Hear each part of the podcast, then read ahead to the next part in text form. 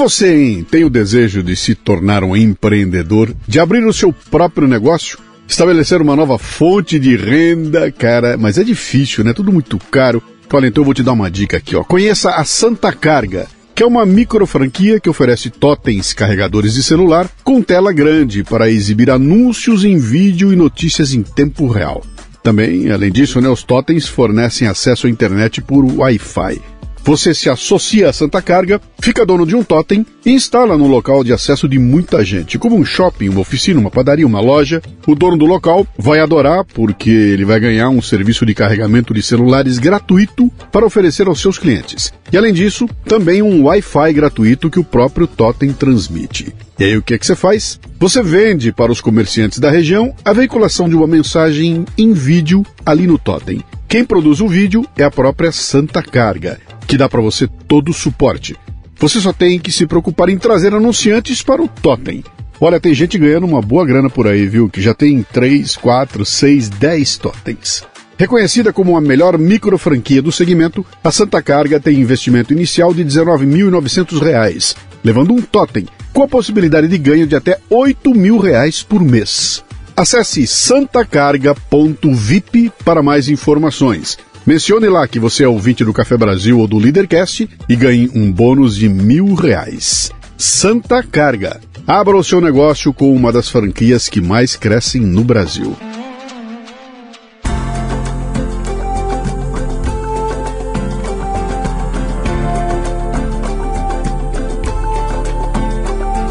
E o Leadercast nesta temporada chega a você com o apoio da Casa Portini. Localizada num bairro no Botafogo, no Rio de Janeiro, a Casa Portini possui uma estrutura de alta qualidade. Aliás, Portini sou eu que falo, né? Eles eles falam assim, é, é Portini. Casa Portini. É uma estrutura de alta qualidade para receber eventos privados ou corporativos num ambiente exclusivo e acolhedor treinamentos, reuniões, workshops, jantares e degustações podem acontecer num espaço multiuso. A casa dispõe também de um lindo estúdio de yoga e uma cozinha profissional, perfeita para aulas práticas e produção de vídeos. Visite o Instagram, arroba Casa Portini. Se escreve Casa Porcini com C.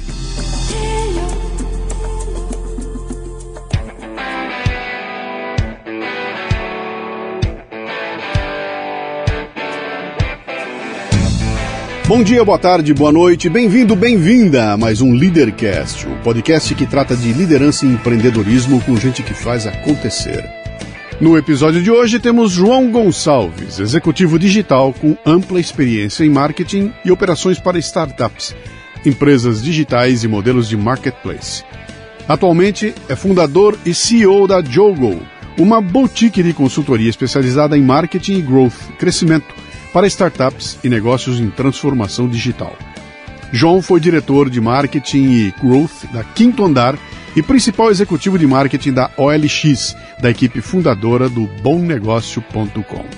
Casado com uma brasileira, João é um português graduado em física teórica com distinção pela Universidade de Coimbra e tem full-time MBA pela Nova SBE e Coped UFRJ um papo bastante nutritivo sobre a maior dor das startups: o crescimento. Muito bem, mais um Leadercast.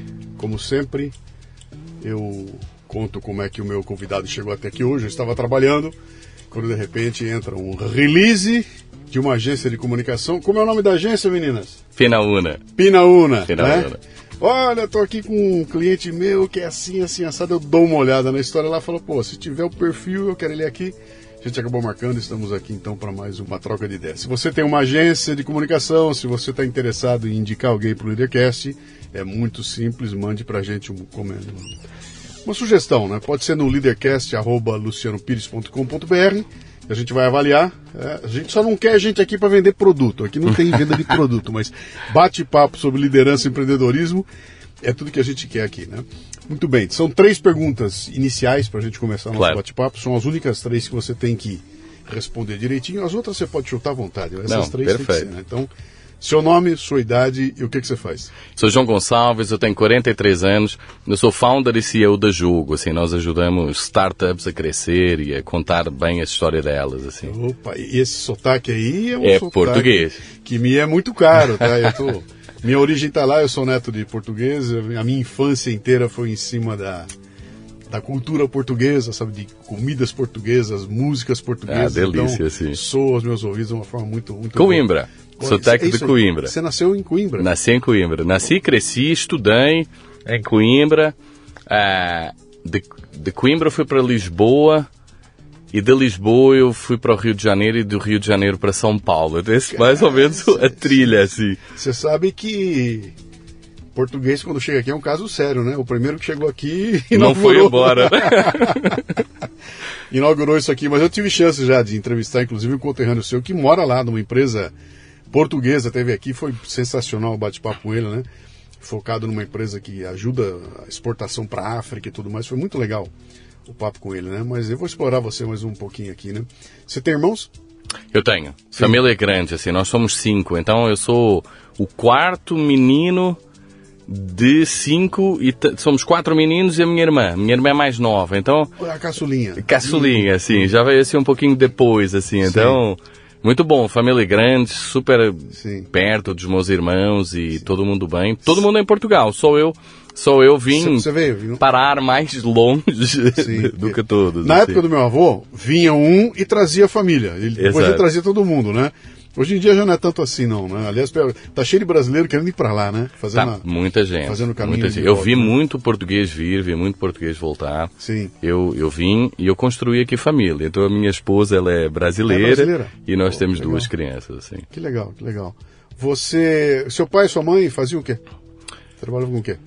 Assim, o meu pai, o meu pai trabalhou muito tempo na função pública num instituto de emprego e formação profissional, se chama assim. Então, o meu pai Sim. construía programas para ajudar as pessoas a se recolocarem no mercado profissional. Sim. E fez isso para o governo em toda a região de Coimbra durante muitos anos. Sim. Quando ele terminou, depois ele foi ser o sonho dele, que era ser advogado, e ele ficou 15 anos como advogado. Mas ele, ele, Quando- foi, ele foi estudar para se formar depois? Não, não, não, ele estudou. Ele já tinha. Já, Ah, ele, ele se aposentou da primeira carreira e foi, foi, depois foi ser advogado e consultor da Universidade de Coimbra como segunda carreira, assim. Tá, a minha mãe foi toda a vida professora, assim, de História e Filosofia. Poxa, E eles se conheceram na Universidade em Coimbra, assim. Nossa, então foi, foi, foi muito bom, assim. e- e lembrando que quando a gente fala de história e filosofia em Portugal, é diferente de falar história e filosofia no Brasil, porque lá você está num berço de onde as coisas. Lá É. começaram as coisas, lá É. tem um peso muito maior que o daqui, né? Mas legal. Para o bom Você- e para o mal, não é? É sempre assim, né? É sempre Exato, assim, né? Sempre tem os dois lados. assim. Você, você. Portugal, criança quando é pequenininha, tem apelido lá. Tem, Costuma alcunha. Ah, Lá é alcunha. Alcunha, né? Qual- Apelido ou alcunha, É, assim. qual é a sua alcunha quando era criança? Ah, nu- nunca tive assim uma alcunha, alcunha, me chamavam GP, porque é de João Paulo, e aí me chamavam GP. Claro que eh, devia ser JP, mas em Sim. Portugal você usa o J de G mesmo, GP. E eu era criança, assim, de brincar na rua o tempo todo, assim. Uhum. Eu estudava de manhã e chegava no... Chegava lá no, no. Depois do almoço eu fugia de casa, literalmente, para brincar na rua com os meus amigos. E Cê- cê nos anos tive- 80 você fazia isso em Então, Portugal, eu né? Tive uma, eu tive uma discussão interessante. Discussão no bom sentido, um bate-papo interessante. Foi anteontem. Eu fui gravar um podcast no Rio de Janeiro. E nós estávamos batendo um papo sobre isso, falando sobre a diferença das, das gerações e tudo mais, né? E eu comentando que esse lance de você tá na rua, brincando na rua. Você. Eu sou de uma época em que as pessoas davam troco uma para outra. Você comprava uma coisa e recebia um troco, né? Então que isso exigia que você fizesse um exercício mental que não tem mais hoje. Então hoje ninguém Claro. vai dar troco para ninguém. Quando você vai comprar alguma coisa, custa R$ 13,25. Você não dá 15 para. Ninguém mais faz isso. Você passa Claro. um Pix, passa o cartão e deu, né? Mas que isso deixa de desenvolver um tipo de inteligência que vai ser muito útil pra gente lá no futuro, né? Então essa coisa da eu brincava na rua, eu tava lá, eu tive, me enfrentava os outros, era, era pé no chão, me machucava e tudo mais, isso desenvolveu em você um tipo de inteligência que eu acho que quando você tá grande, tem que tomar decisões lá na frente, ela é muito útil pra, pra gente, né? Claro, E a claro. molecada de hoje está perdendo isso. Não tem mais esse tipo de inteligência. Eu não preciso mais fazer conta. Para que, que eu vou? Então, um lado do, do raciocínio matemático, ele perde-se, né? E não sei que, onde pode levar isso aí, mas a gente vai tocar nesse assunto, né? Uh, o que, que o GP queria ser quando crescesse? Várias coisas, assim, Luciano. Então, a primeira coisa que eu quis ser foi engenheiro agrônomo. E eu gostava, sempre gostei de animais, eu sou apaixonado por cavalos, então eu gosto disso. Depois, eu queria ser médico e, e eu era muito bom aluno matemática, disso, e, e, mas com 12 anos, 12 ou 13 anos, lembro direito, eu li uma reportagem sobre o Stephen Hawking, Sim. que morreu ano passado, Sim. né? Da física teórica, tudo. Eu comecei a ler um montão de livros de física teórica, de física, estrelas, explosão nuclear, tudo. E eu me formei em física teórica. Depois de me formar em física teórica, eu nunca trabalhei com isso. Então eu sou um físico português que trabalha com marketing no Brasil, que é um negócio muito, muito incomum. É. mas, mas assim, é. eu sou apaixonado por física, por matemática é. e tudo, uh, e, e, foi fantástico, porque física é muito gostoso, assim, quando você estuda, te ensina muito, é muito abstrato, você, você, você, você é incomum, assim, sabia? É, então foi muito bom de formação, mas depois é, eu é não trabalhei com é isso. É inusitado, né? É inusitado, porque você tem uma é. formação, digamos, em exatas, né? Em exatas. Em exatas, e você tra foi trabalhar numa área que, embora use exatas, mas é muito relacionamento, é tudo é. aquilo que é isso emoção, é Isso é muito, muito único, assim, sabia? Então, eu, eu brinco, assim, que eu, que eu fiz física mas 15 anos depois eu entendi que eu era um erro de cache em física. Assim, então, porque assim, pô, legal, assim, eu consegui me graduar, eu me graduei muito bem em física, mas fui trabalhar muito mais com coisas ligadas a, a empreendedorismo, a inovação, a, a, criar essas empresas diferentes. E uma das coisas que nós mais fazemos em, em, em, em marketing, no, no que eu faço no dia a dia, assim, é ajudar a contar as histórias e ajudar a, a, trazer clareza para isso. Então eu acho que tem um lado, minha mãe, que, que ela é uh, genuinamente uma pessoa de humanas, Sim. e o meu pai, embora tenha se graduado em Direito, ele é um erro de casting em Direito também. também, né? Ele é um engenheiro. Aí eu acho que eu equilibro um pouco essa arte e ciência, então eu consigo uh, e gosto assim dessas coisas mais quantitativas, mas eu acho que a minha paixão e a, a, o o GP, não é? Adulto se tornou um João que, é, que gosta muito mais de todas essas coisas mais quali, uhum. mais humanas, mais de liderança de pessoas e de, é, de, de tá transformação tá, por, por esse lado. Assim. Você está no melhor dos mundos, né? Porque a base é a base é exata e você voa na, na humana, né? Na humana com base, com o pé no chão. Eu, eu, é, eu costumo dizer que eu, eu, eu, queria ser cartunista quando crescesse. Meu negócio era ser cartunista e escritor, né? E a vida me levou para outro caminho. Eu acabei me transformando num profissional de marketing. Nunca entrei nas exatas, mas eu fui trabalhar numa indústria de autopeças. Então, era lidando com engenheiro o dia todo, com planejamento, aquela coisa toda de, de, claro. de prestação de contas, de objetivos, uma coisa muito. muito uma empresa norte-americana, onde ali é, é só números, né? E eu costumo dizer o seguinte: isso me ajudou barbaramente, porque a base que eu acabei criando ali, com um pé nessas exatas, lidar com, com toda essa necessidade de você mostrar resultado, me ajudou de monte quando eu parti para fazer aquilo que eu queria fazer claro, atrás. Então, claro. cara, vou fazer um cartoon, mas com essa base é outra coisa. Você enxerga as coisas de uma outra forma, né? Você olha para a questão da gestão de um outro jeito. Então, uh, eu diria para você que se você perguntar para mim qual é a maior dificuldade, sem me meter na tua área, tá? Sim. Qual é a maior dificuldade do pessoal que vai montar uma startup e tudo? Eu falo, cara, eu quero ser um artista, achar que o produto que ele faz é o melhor do mundo e achar que aquilo basta. E, é. Cara, tem, tem, tem assim, eu concordo muito contigo, você sabia? Então tem um eu, assim, brincando, trazendo um estereótipo, querendo não exagerar, mas eu falo assim que, poxa, um cara que é filho único ou criado pela avó, dificilmente trabalha numa startup, assim, sabia? Uhum. Talvez não tenha que ser um físico português que trabalha com marketing no Brasil, numa família de cinco crianças. Então, então eu sempre cresci num ambiente onde previsibilidade era uma coisa mais difícil, não é? Sim. Quando você é um filho único, tudo é previsível, não? É? O mundo gira em torno de você. Quando esse é o quarto filho menino de cinco crianças, tudo é imprevisível. Você tem que rapidamente entender e puxar a brasa para a tua sardinha, nas uhum. coisas que importam, nas outras você deixa para lá e você já nasce num ambiente que é, que é muito rico e de muitas vontades e equilibrando tudo. Mas uma coisa que eu acho é esse caos você tem que estar preparado Sim. emocionalmente para ele. Então, então as pessoas dizem assim, poxa, mas o mundo está caindo e o João está calmo. Estou. Eu já nasci assim um pouco nisso. Então você tem que se energizar para conseguir dentro de. Porque a imprevisibilidade com o investidor é aquele experimento que ia dar certo que não dá. É o, o deploy daquela coisa de produto que atrasou três meses. Como é que você uhum. organiza tudo isso, assim, né? Então. Você deve, você deve gostar do Nassim Taleb, né? Do? do? Do, antifrágil do Nassim Taleb, do, não do conceito. Ah, cara, meu. Exatamente esse trabalho todo, né? De que o, o mundo é um caos não adianta mais você tentar se planejar para se proteger do caos. Você tem que entender que você está dentro dele, cara. E se ele está aí, vai dar problema, o rolo vai acontecer. Então, quando acontecer, esteja pronto, né? Essa é a tese dele. Você, você tem que se preparar para uh, uh, o imprevisível. Eu e... gosto muito da ideia de você se preparar, preparar para lidar com aquelas coisas que você não controla. Isso. Então acho que esse é um ponto assim.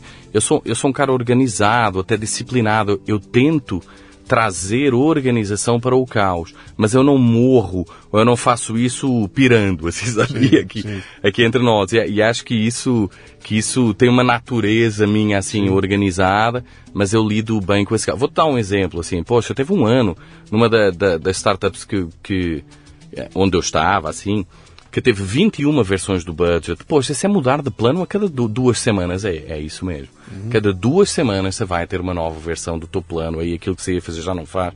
Aí muda aquilo. Isso destrói um montão de valor Sim, no caminho, mas constrói muito. E essa é uma forma em que muito valor é construído. Uhum. Você tem que saber lidar assim um pouco com essa imprevisibilidade, assim. Você está tocando um tema que é, para mim é muito caro, né? Para mim legal, é muito, legal. muito caro porque como eu te falei, eu, eu venho de uma escola dos anos 80 e 90, quando você olhava a gestão como busca pela previsibilidade, né? Então, claro. que, olha, vamos entrar com, com todos os novos sistemas de administração, tudo. Eu, eu, quero saber o seguinte: eu quero ter certeza que no final do dia eu não teve nenhum susto, entendeu? Eu cheguei, chegarei no final do dia com um determinado controle sobre o que eu queria. Então eu quero saber, eu quero prever o trimestre, o quadrimestre, quero saber meus números. Então vamos fazer nosso planejamento de cinco anos aqui. Então a gente lidava muito com isso, né? Temos que ser previsíveis, né? E esse mundo de hoje é tudo menos o previsível, né? Quer dizer, eu, consigo até, eu até brinco com a turma, falo, olha, o que você consegue ter em longo prazo hoje é uma visão. A visão você pode manter. Exato. Agora o plano, meu caro, ele tem que ser pronto para mudar, que é o. Isso é o DNA da startup, né? A startup é isso, né? É você colocar alguma coisa que seja. tiver que pivotar no meio do caminho, vambora, pivota. E é muito diferente desses valores que você falou. Tem que quebrar muitos valores para poder lidar com, com isso. É. Como é que você foi parar nesse. nesse eu, deixa eu voltar um pouquinho atrás. Quando você pega o teu, o teu diploma, é diploma lá em Portugal, uhum. chama-se diploma, o teu diploma de físico. Canudo. O teu em canudo. Portugal o, o, teu, canudo. o teu canudo de, de, físico, né? Você foi fazer o quê? Eu vou arrumar um emprego como o quê? Então, na altura, eu sabia pouco, assim, sabia?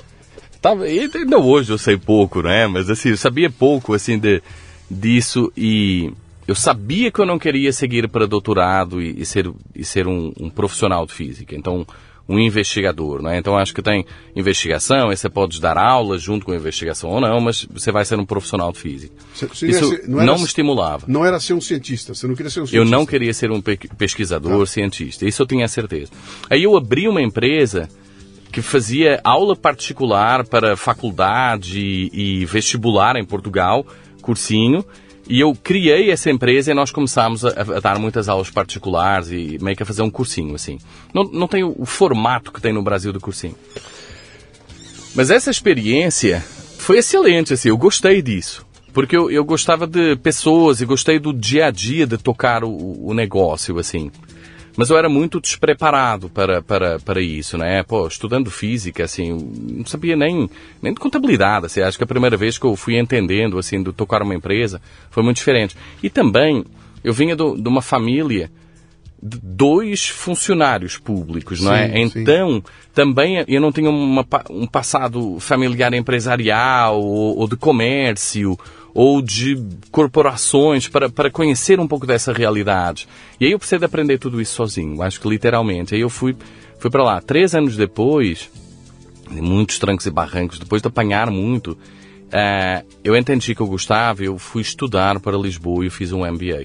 Eu parei de trabalhar um ano, eu fiz um Ok. MBA full-time em, em Lisboa, em, em gestão na, na Nova. Tá. E foi muito, muito, muito legal, assim. Eu não sabia muito bem o que eu queria depois ainda do, do MBA. Ah, você sempre pensa que eles fazem, ah, consultoria ou, ou, ou trabalhar em banco, tudo isso. Mas eu tinha um amigo que estava começando a primeira agência de marketing digital em Portugal em 2007.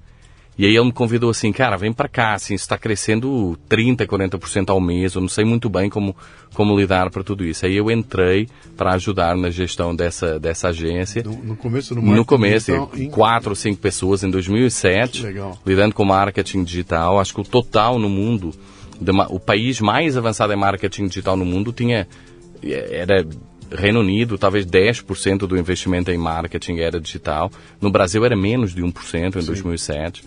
E, e eu trouxe essa agência para o Brasil em 2008 e eu vim, assim, mochila às costas em São Paulo com ela, co- começando a operar a operação no Brasil em maio de 2008, assim. Você olhando as duas culturas lá de Portugal e do Brasil, essa tua, essa tua aventura de começar o teu próprio negócio lá, montar um, uma- um, um- um empreendimento sem ter a tua base como empreendedor, né? Quer dizer, você não era um gestor, você começou a fazer e, e foi dando cabeçada.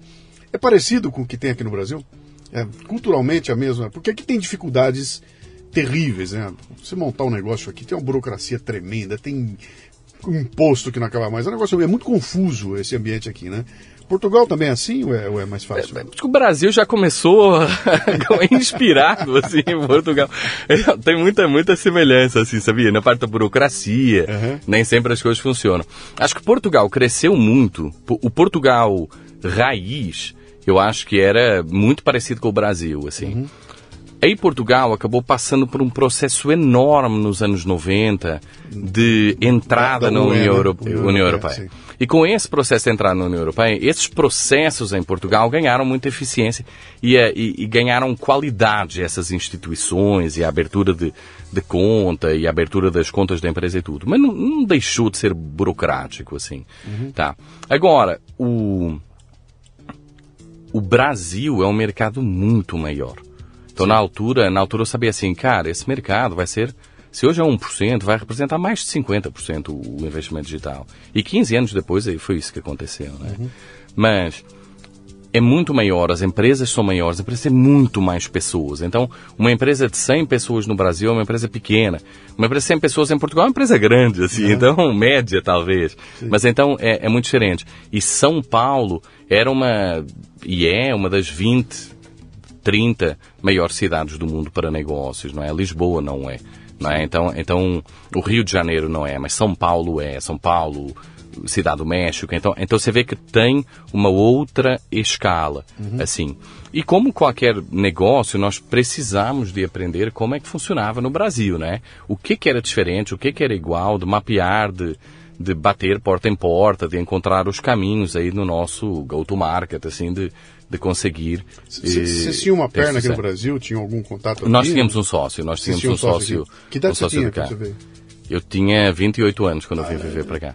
Que beleza, cara. Essa, essa é a ideia. Eu andava com a contabilidade da empresa na mochila, toda semana, Rio São É. Paulo, assim, levava papel de um lado pro outro, era loucura. assim. Uhum. Mas você vem então com a missão de trazer para o Brasil, de abrir Vem. aqui uma, uma filial da, de Isso, vocês lá. é isso, aí? isso. Como chamava a empresa? Actual Sales. Tá. É uma, é uma agência, depois mudou muito o business, ainda atua como uma agência, mas acho que caminhou mais para a afiliação. E tudo eu me desliguei no final de 2009, eu segui outros caminhos, eles também. Mas, o, mas o, esse início de 2000, e- maio de 2008 até final de 2009 na Actual Sales, acho que foi um desbravar, assim, não tinha praticamente ninguém fazendo isso no Brasil também. Você- Era toda uma linguagem nova. Como é que foi essa decisão lá? Se juntaram os sócios, vamos pegar o mercado brasileiro. Quem vai? E você falou, eu vou. Você Não, se- foi, foi um pouco, foi um pouco ao contrário, assim, eu namorava no Brasil, já, então estava assim na- naquela fase de namorar à Você já distância. tinha vindo? Eu tinha vindo estudar em 2007. Ah, você já tinha Eu tinha feito aqui. intercâmbio Tá. Do meu MBA no COPEADS, que é na, na UFRJ. Tá. E aí eu tinha vindo estudar, aí eu já estava namorando com a Joana e eu disse assim, poxa, eu vou para o Brasil. Assim, tipo, pô, eu posso ficar aqui uns meses, eu vou... Era, era um pessoal que eu tinha uma super relação na altura com os sócios da, da agência.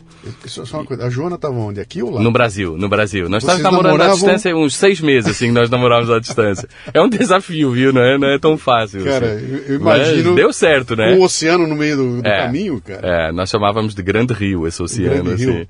Mas, mas, pô, somos casados hoje, É. temos duas filhas, assim, deu, deu tudo certo, assim. Muito bom. E aí o, o- eu falei assim, eu vou para o Brasil eu posso ficar aqui uns dois, três meses, posso, assim, fazer a transição mais tranquila Só uma coisa, eu não, vou todas. resistir, eu não vou resistir. Você que está nos ouvindo aqui, lembre-se, nós estamos falando de 2008, Oito. então não tinha WhatsApp, não, Não tinha. tinha. o Instagram. Não tinha mídia no Facebook. Existia o Facebook, tinha- mas não vendia Sem mídia. Então mídia. você não pode, ele não podia É, pegar não o celular Instagram. e fazer um call, não, não, Não. era, era tudo Não. muito mais complexo. Eu Então, gerenciava a equipe por Skype na altura, que era da, da, da Microsoft. Eu tinha o Sim. chat e por Messenger. Lembra do Messenger? Lembro, pô, então eu gerenciava algumas equipes assim, à distância, pelo Messenger. E aí foi, foi, foi... Era muito doido esse início, assim. Imagino, cara, imagino. Muito, muito bacana, mas muito, muito Né, a bom, gente- assim, também. quando nós pensamos nisso hoje, né, parece que é uma outra dimensão, né? Hoje, quando eu me lembro, eu falei, cara, eu sou da época em que os caras iam instalar uma. ia, ia ter videoconferência na empresa. Chegava um caminhão de externa, parava um caminhão lá fora, descia o pessoal com um equipamento gigantesco para fazer uma conexão, todo mundo de dedo cruzado para funcionar a conexão, para poder fazer uma videoconferência lá fora, né? Imagina o que. Não, ficou muito mais rápido. Não, Mais ágil, não mais dá nem para imaginar como é que se trabalhava naquela, É. naquela época, né? Mas você chega aqui com, então, um desafio duplo, que era trazer a empresa para o Brasil e entrar num mercado que estava nascendo ainda, estava começando Total, essa história total. Tava mais... de marketing digital. mais começando do que em Portugal, que também já estava começando. Então já era muito difícil para nós em Portugal. É. Aqui no Brasil se mostrou assim, dificílimo. Assim. Lá é, é, foi um início muito difícil. Deu certo, Uhum. deu, deu certo. Encontramos alguns caminhos assim com telecom, com o setor financeiro, de seguros e tudo que, que gostavam mais dessa linguagem no marketing digital e que precisavam disso e que tinham grandes cases internacionais. Então as, as grandes, as os, os grandes telecoms da Europa já usavam, os grandes seguradoras e bancos do, do, da Europa e dos Estados Unidos já usavam, então conseguimos algum tipo de abertura para pilotos, proof of concept, testes, o que se chamar, mas, mas lá conseguimos colocar o bloco na rua, assim, então, então avançou. Uhum. E, e era uma agência de marketing digital, Marketing digital. como a gente conhece hoje. Era, era Sim, sim, nós temos um modelo de remuneração muito alinhado ao sucesso. Então, nós temos assim, ó, não vou te cobrar nenhum FII, Tá. tá, da mídia de, de operar, eu vou te cobrar um FII por cada novo cliente que eu trouxer. Então, assim, ah, você tem um business de, que é uma seguradora, então por cada novo, nova pólice assinada, vou ganhar um- uma, uma comissão. é daqueles tempos saudosos em que um lead custava alguns centavos, né? Eu não Alguns diria centavos, mas, mas custava... Era muito baixo, né? O lead. Eu né, acho que a escala, a escala para hoje é uma escala de 10 a 50 vezes mais barata. isso aí. Assim. Isso aí. E acho que, claro, depende da indústria, de tudo, mas. Eu vi a diferença, que barato. eu trabalho com isso também, né? Eu, eu sou cliente de marketing digital, né? E eu lancei meus cursos no começo da pandemia. Então, a diferença de preço de lead do começo da pandemia para hoje é um negócio absurdo. É. né? Três, quatro, cinco vezes mais alto. É, né? muda, mu- muda muito mesmo. Mudou, mudou bastante, né? Mas é, daí quando você. Por que eu te falei essa coisa do desafio? Porque você vem para desbravar o mercado e traz com você uma necessidade de ser um, uma espécie de um evangelizador, né? Porque você vai ter que mostrar para a pessoa que ela tem que investir dinheiro numa coisa que ela não entende o que é. É que você vai falar marketing digital. O que, que é isso, cara? É reclame? É propaganda? Não, não é propaganda. É outra. É, você vira, você vira um, um excêntrico, né? Porque assim, você não conhece ninguém, ninguém te conhece. É. Você está vendendo um, um, um serviço que as pessoas não conhecem e não acham que precisam. E, e- e prometendo um resultado bom. Sim. Que é que no final do dia, quando, quando começavam os pilotos, era aí que nós conquistávamos, não é? Entregando um resultado bom. Sim. E- mas no meio disso, e, e talvez lidando com num país em que a comunicação é menos direta. E, e para business development isso, isso faz uma diferença. Então em Portugal, ah, assim, na primeira reunião a pessoa vai dizer, ah, ótimo, mas eu não quero. e no Brasil as pessoas não vão te falar isso. Você tem que aprender a ler o que não está escrito e, e saber contornar tudo isso e a fazer o, o termo é, isso é- muito, o termo é muito bem, né? assertividade, né? É. Que a gente encontra no europeu. Eu trabalhei numa empresa norte-americana, quer dizer, o americano é, é, é- é frio, Ele vem Não, você e imediatamente tu vai falar, eu quero ou não quero. Sim, assim. não quero, não quero. E não tem hard feelings, né? Ninguém se Não, sente claro, mal com isso, né? claro, claro Até você não. não gostei do teu trabalho. Para um brasileiro, ele escuta não gostei de você. Né? Se você fala assim, eu não gostei do que você fez, o brasileiro escuta eu não gostei de você. Claro. Você está dizendo que eu sou uma má pessoa, e aí fica todo mundo, é tudo muito emocional aqui, né? É, e Portugal é diferente, né? Portugal já é mais Acho, acho que Portugal cartesiano. ma- é mais direto e isso é bom nessa Sim. comunicação. Sim, sim. Por outro lado, Portugal é um país muito mais conservador. Então, a, a abertura no Brasil, a experimentar, a testar e, e o- e o- a ousadia Uhum. do empresário ou do executivo brasileiro é muito maior que a ousadia, na média, do empresário ou do executivo português em Portugal. Sim.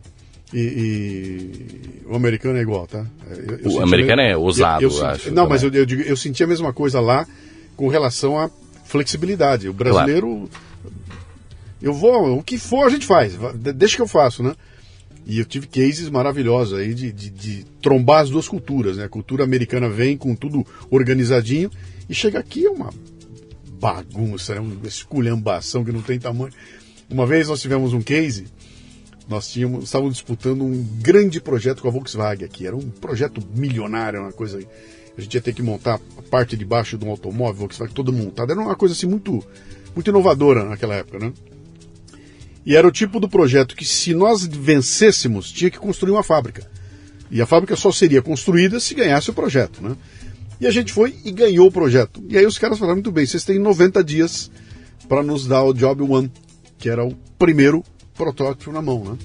E 90 dias para encontrar o terreno, construir, montar fábrica. Era impossível, né? Os americanos, cara, não dá, não vão fazer. E nós fomos lá e fizemos. Montamos uma fábrica, no na, dia tava, entregamos pro cara. Os americanos vieram visitar, né?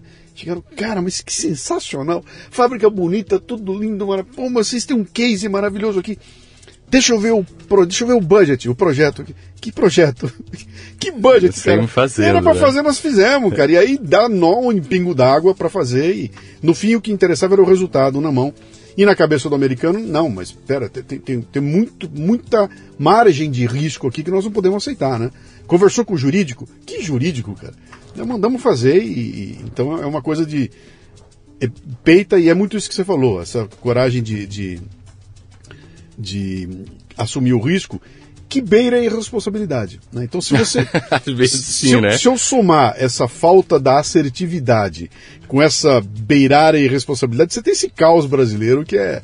Fazer negócio no Brasil, cara, quem consegue sair bem aqui está pronto para qualquer lugar do mundo. Né? Falam isso, assim, né?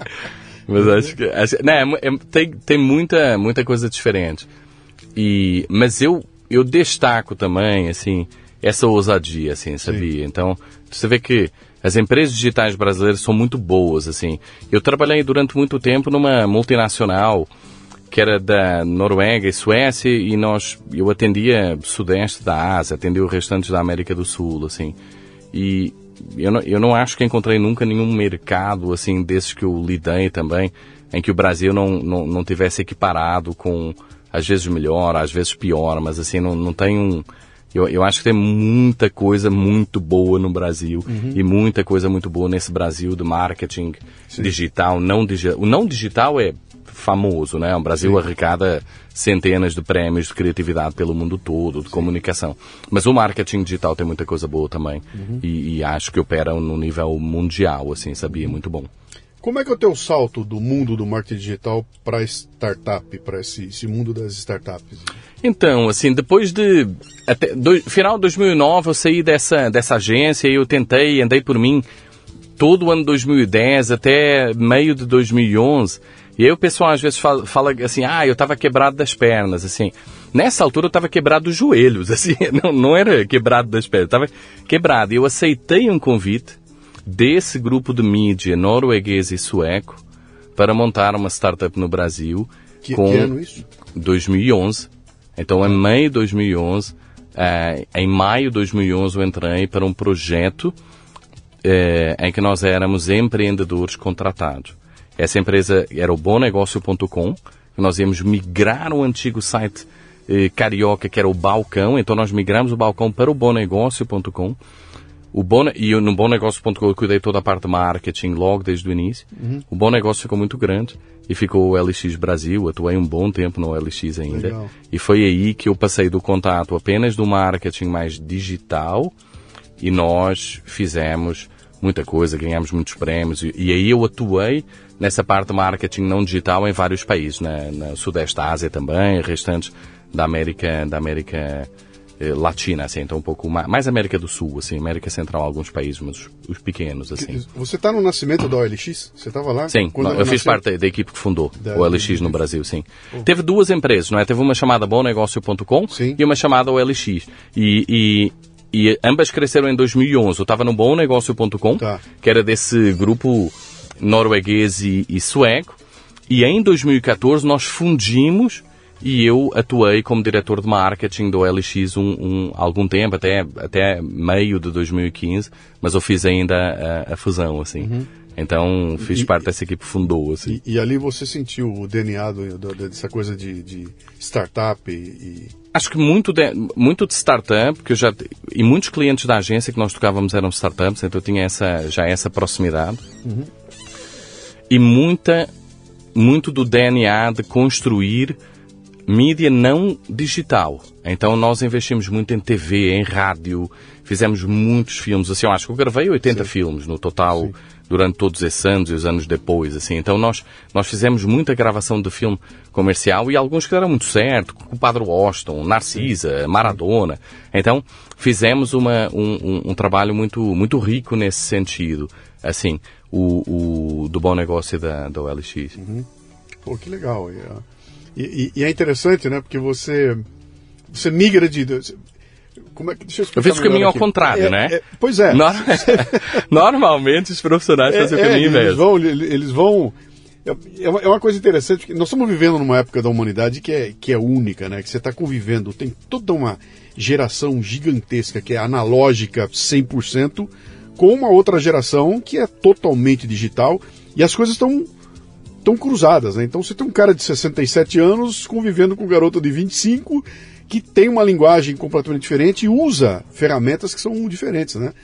E, e uma não se sobrepôs à outra ainda, elas estão cruzando, estão combinadas uma com a outra. A Claro. gente consegue ver claramente que algumas coisas estão morrendo, estão desaparecendo. Então aquelas grandes produções de filmes para veicular na Rede Globo, isso já é muito pouco hoje em dia. Você já não vê como antigamente, né? As grandes produtoras, lembra? Produtoras, isso está desaparecendo tudo, né?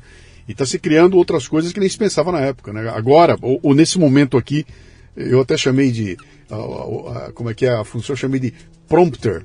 Né? Quem é o prompter? É o cara que sabe perguntar para o chat GPT. Exato. Mas, não, assim, uma profissão. Aí, O que você faz? Eu, eu sei perguntar GPT. pro, pra IA. Eu consigo perguntar, eu consigo perguntar para ela, né? Ah, e é um momento muito maluco, né? Porque como é que você gerencia essas expectativas que são muito diferentes? A expectativa do garotão de 25, o cara de 67, que normalmente está numa posição de tomar a decisão lá em cima, né? Com uma pressão de mercado que ele não entende. Quer dizer, é muito louco isso hoje em dia, né? Tem... É, eu, eu acho que tem até, talvez, Luciano, trazendo um, um ponto antes, assim, como é que você empatiza com essas pessoas, Sim. assim, porque o que, o que acontece, assim, um ponto importante de liderança é você conhecer a realidade da outra pessoa. Nós lá, há pouco, estávamos falando assim, poxa, João, como é que você é um cara de exatas, está trabalhando com comunicação, olha, olha o quanto isso é diferente. E eu também, também era cartunista e eu trabalhei lá com, com os números.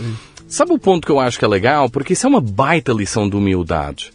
Porque se você se submete a uma vulnerabilidade dessas e você consegue comunicar com as pessoas, primeiro, você entra de uma forma que você escuta os outros, você tem que escutar os outros. E esse é o caminho para você construir empatia. E para você dali construir uma boa base para liderar. Então, por exemplo, eu falo para, para as minhas filhas assim, cara, a- o- ninguém é bom líder se não souber ser um bom liderado. Sim. E, e isso é uma base muito forte. Você tem que saber ser um bom liderado para você saber né, onde você se inspira e o que você quer fazer. E tudo começa assim, começa escutando Tem com essa tem liderança. uma frase ótima que diz que é, é impossível ser mestre sem antes ser discípulo. Exato. É. Exato. E aí eu acho que isso é muito importante. E a inteligência artificial e não só esse mundo da assistência, assim, sabe o que é que no outro dia eu estava pensando, notando? Assim, as pessoas não pedem por favor para a Siri ou para a Alexa, não. nem agradecem, né? Então daqui a pouco você vai entender assim, cara, a Alexa faz qualquer coisa. Sim. Aí quando você pede para um ser humano, isso te dá mais trabalho. Sim. Para quem você vai querer pedir? Sim. Né? Então, olha o desafio que nós ainda vamos é, passar. O, o, da convi olha, olha, olha, olha, né? olha o diálogo numa rede é. social com o diálogo é. de nós dois aqui. E, e, eu, eu, não, eu não te agrido pessoalmente como eu agrido numa rede social. Não, claro. Né? E você vê isso até no bullying nas escolas, né? nas crianças. E, e, mas um dos efeitos, por que, que isso acontece tanto no bullying por WhatsApp e que não aconteceria ao vivo? Porque você perde essa empatia. Exatamente. Porque se eu tiver ali e 10 crianças estiverem bulinando uma outra criança, eu vou ter empatia com a criança que está sendo bulinada e eu, eu vou querer parar. Uhum. No WhatsApp eu não tenho essa, essa experiência tão rica. Então, não é só o desafio de várias gerações, são várias gerações, são distâncias e ferramentas de comunicação muito diferentes. Então, são backgrounds culturais totalmente diferentes. Então, o, o esforço de liderança que começa em chegar até o outro para que o outro chegue a você e que todo mundo junto chega ao objetivo da empresa, essa visão, uhum. esse senso de propósito, ele é 50 vezes mais difícil. Uhum. E aí, ou você mas olha, olha que interessante. trabalha ou você abdica dele, Sim, né? Abdicar olha, olha, é um problema, eu acho. Olha que interessante você está dizendo, né? Quer dizer, a gente nos anos 70, 80, 90, a gente lidava com as gerações como era, eram ondas que vinham mas elas vinham muito parecidas. Elas saíram de uma escola que era parecida, num ambiente que era parecido, de uma tecnologia que era tudo muito parecido. Então vinha um público que, por mais que fosse mais novo, mais, uh, mais afim de, de, de, novidade e tudo mais, como toda geração é, né? Ele vinha de um ambiente que era, era muito parecido. A geração nova hoje, ela vem de um ambiente totalmente diferente. A escola de hoje não tem mais nada a ver com a escola que eu, que eu me formei. A tecnologia dessa molecada não tem nada a ver com a minha tecnologia. Então eles vêm com uma vestimenta diferente, armado diferente, com um pensamento completamente diferente do meu. Eles têm uma, uma noção de tempo que eu não tenho. Eu, eu, eu, claro. eu, eu tô acostumado a, vamos investir cinco anos fazendo um negócio? Vamos. Eu fui criado assim, né? Essa garotada é cinco meses, cara. E, e, e se não der, tchau. É, eu parti para outra, né? E aí você tem razão. Esse, esses mundos se chocam, né? Como é que um pode ser empático ao outro eu, eu acho que a empatia é esse ponto, né? é esse caminho, é essa aproxima, aproximação. Então, mas eu não acho que esse problema está diminuindo, tá? Eu acho que ele está aumentando Sim. e eu, eu, eu, eu sou um pouco... A minha tendência é que ele, ele aumente essa, essa, essa, essa, esse hiato, assim, esse, esse gap. Mas eu acho que ao mesmo tempo nós vamos aprender a conviver melhor e todos vamos buscar a nossa tribo. Isso é, isso é mamífero, né? Então, assim, uhum. qualquer escola, assim, poxa, eu sou dos caras mais nerds, eu tenho lá a minha turma, eu sou daqueles mais do esporte, eu sou dos da cultura, whatever. Você vai encontrar, porque isso é um, é um fator humano. Mas agora repara o seguinte: nos anos 90, né? É, a média, ou nos anos, sei lá, de idade de vida das empresas do S&P 500 era 50 anos de idade. Uhum. E as pessoas trabalhavam 30. Então repara o seguinte: 30 anos era o suficiente para eu entrar estagiário na empresa onde meu pai estava. E quando eu saísse, o meu filho estaria entrando estagiário, depois desses 30 anos. Hoje, né? A média de idade das empresas, de tempo de vida, são 15 anos.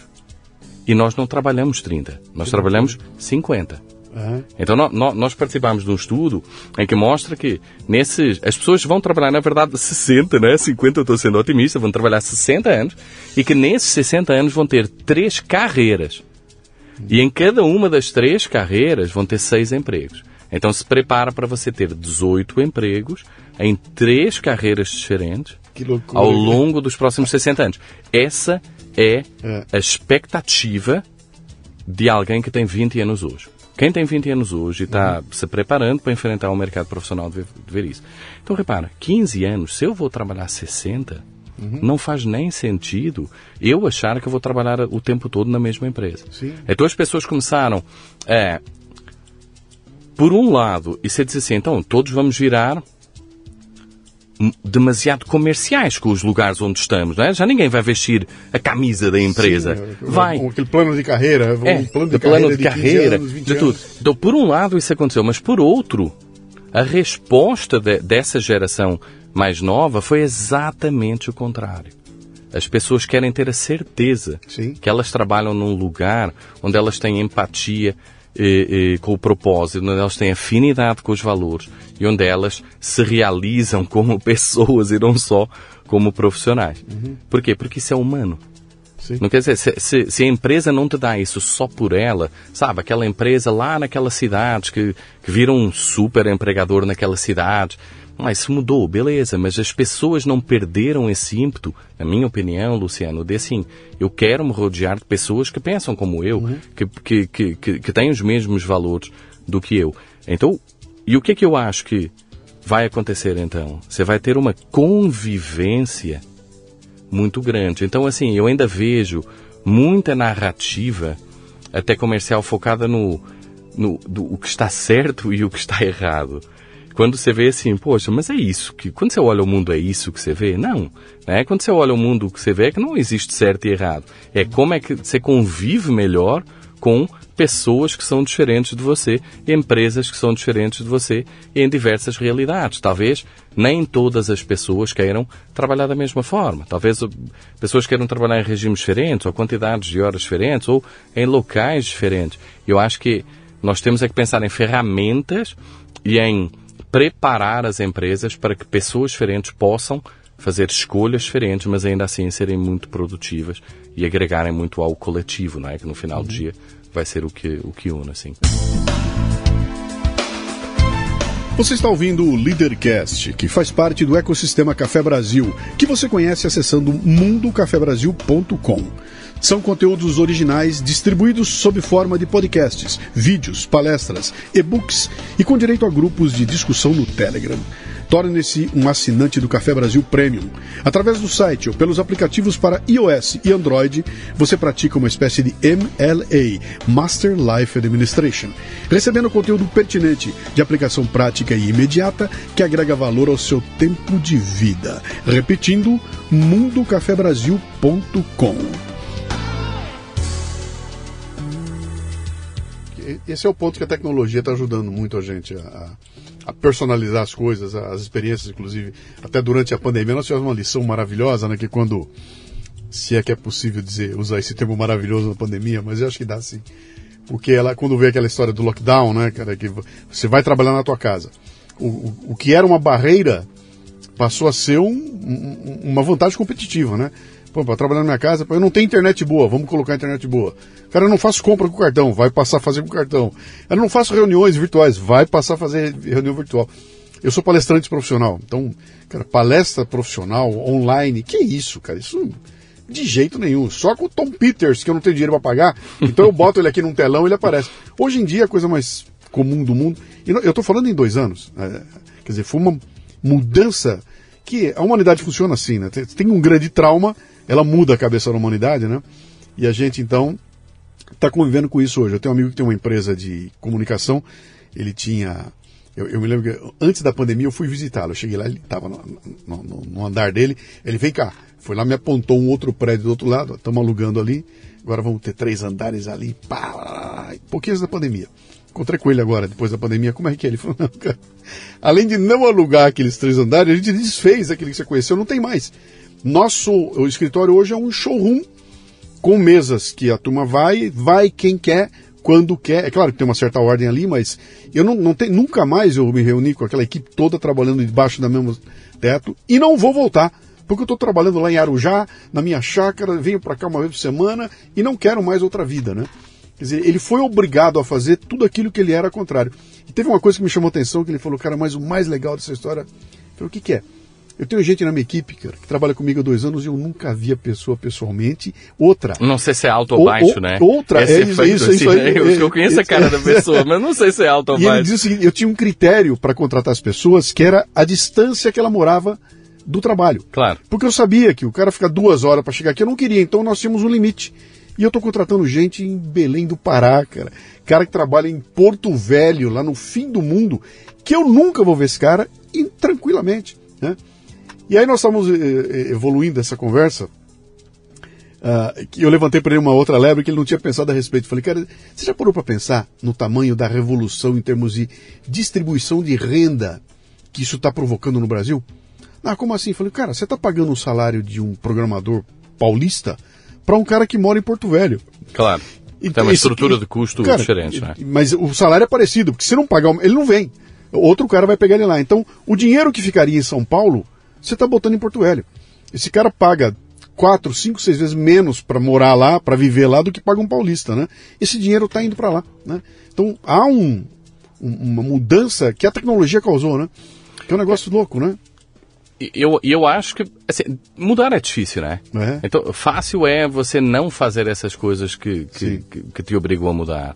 Mas quando tem um macro evento como a pandemia e você é forçado a mudar, aí o, o você muda. É, uhum. Ponto. Então, então, assim, todos tivemos opiniões antes da pandemia que não conseguimos mais sustentar.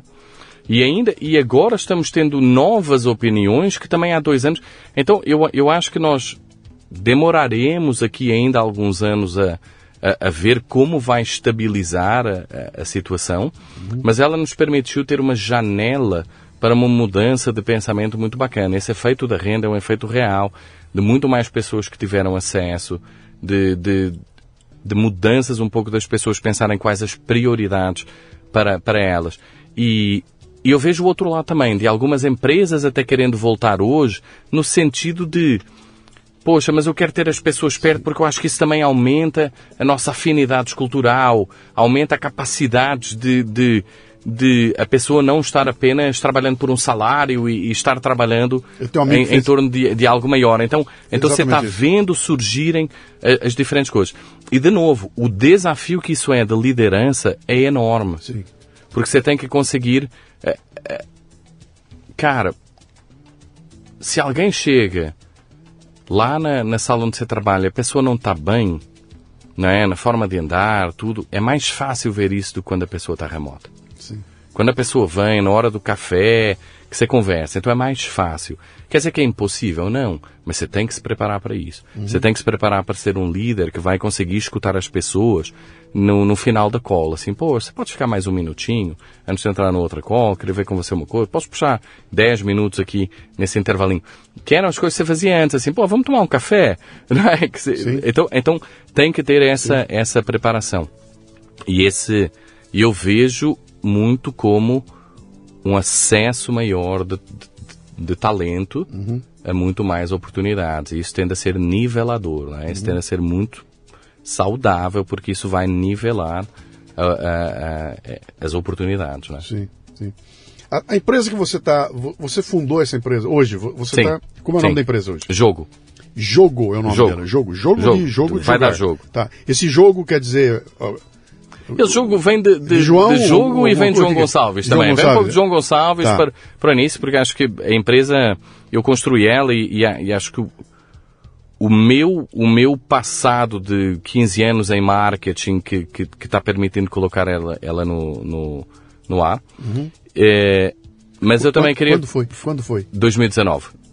Qual foi a sacada para você Falar, está na hora de fazer uma empresa. Eu te, eu estava numa startup que era o quinto andar, eu tinha saído sim, do quinto andar, sim. então eu fui o, tive aí o privilégio de, de, de, ser o primeiro CMO do quinto andar, 2017 a 2019. Estava lá no nascimento dela. Não, o quinto andar é de 2013, não é? Mas o primeiro CMO fui eu, assim. Tá. O quinto andar só foi ter equipe de marketing lá em 2017, assim. Tá. Quando foi. E levamos o quinto andar para o Rio. Isso é a minha tudo. impressão aqui, que é uma empresa muito nova, né? Porque a gente só começou a ver barulho ela Lá nessa altura, é, é, exato. É? Exato, nessa é. altura que, que nós começámos a ser. O Quinto Andar veio em 2016 para São Paulo, mas aí nós escalámos muito a operação em São Paulo, fomos para o Rio, Porto Alegre, Brasília, Goiânia, todas as capitais sul, então teve um crescimento muito grande 2017 a 2019 e na altura eu era o CMO, então eu construí essa equipe de marketing que liderei esse esforço. E quando eu saí eu entendi que o empreendedor, para além de empreendedorismo estar aumentando muito no, no Brasil, e empreendedorismo com, com fundos de capital de risco, né, fundos de venture capital, é, que o, os fundadores dessas empresas tinham pouca preparação em marketing growth. Uhum. Muito pouca preparação. E que quando, quando você vê nas rodadas seed, não é? Aquilo tem, tem assim, angel round, pré-seed, seed, rodada A, B, C, D, por aí fora. Aí, a primeira rodada que costuma trazer recursos específicos para crescer a empresa é o seed round. Normalmente 30% a 40% dos recursos são destinados a crescer. Sim.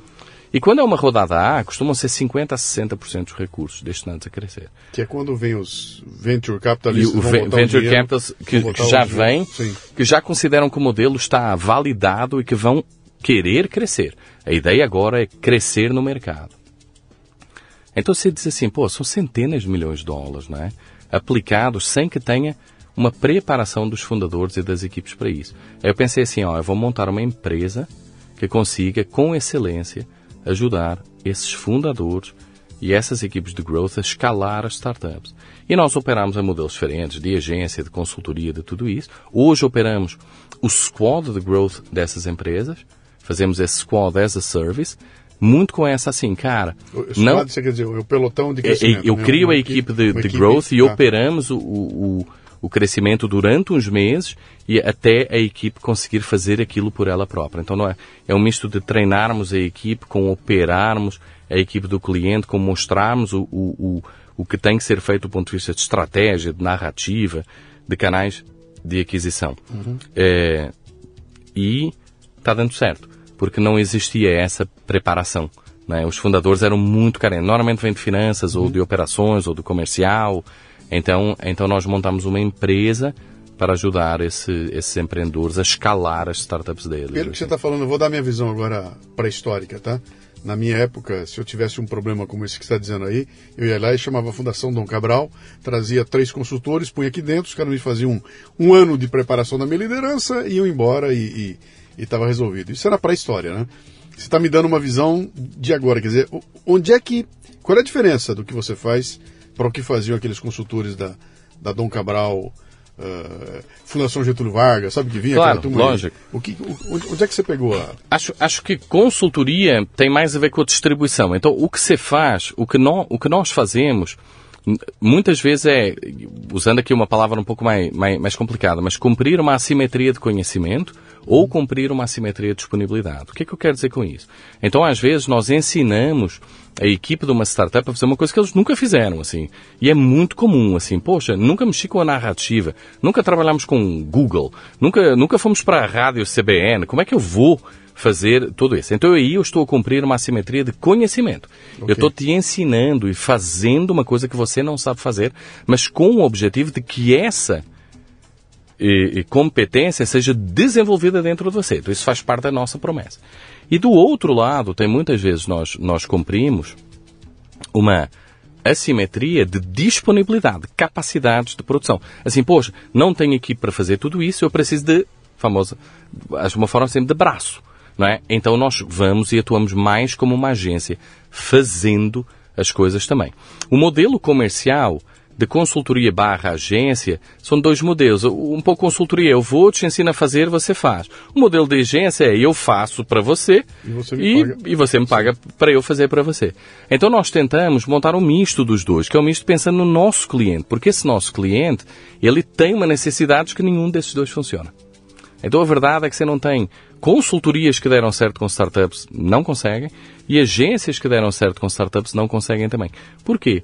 Porque, poxa, a consultoria ela é tão distante do, do, do, do pé no chão de fazer que depois ficam soluções muito sofisticadas intelectualmente e tudo é muito bacana, mas que depois a startup não tem esse, essa capacidade e essa experiência de execução. E a agência tem um problema porque a agência costuma fazer, mas fica distante. Então, a agência, eu contrato uma agência de comunicação, eu não vou aprender a comunicar. Eu vou ser dono de uma boa comunicação que eles fizeram.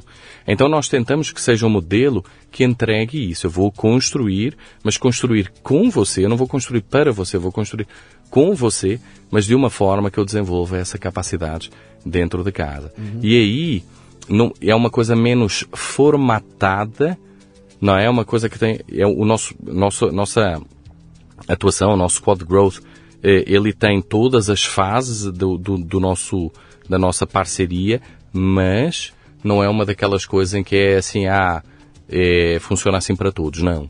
Acho que é um pensamento porque cada caso é um caso em startups, não é? Assim, e, e as soluções têm que ser soluções adequadas.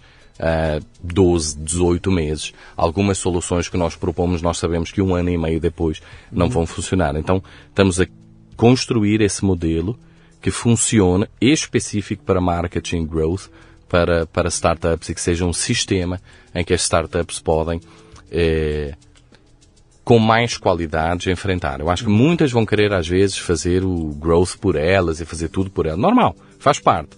Mas eh, isso tem muito risco, né? É muito risco para a equipe, é muito risco para sim, o fundador sim. e é muito risco para o investidor eu, eu, também. Eu ia te perguntar uma, uma coisa, se você, se você conseguia elaborar o perfil do teu cliente, sabe? Se, se tem um perfil de startup, porque quando você a gente para para pensar em startup, pô, é, é, são alguns jovens impetuosos, né? Que tem uma ideia muito louca, que estão lá tentando fazer a coisa acontecer, meio, meio, uh, como é que eu vou dizer assim, de uma forma um pouco é, uh,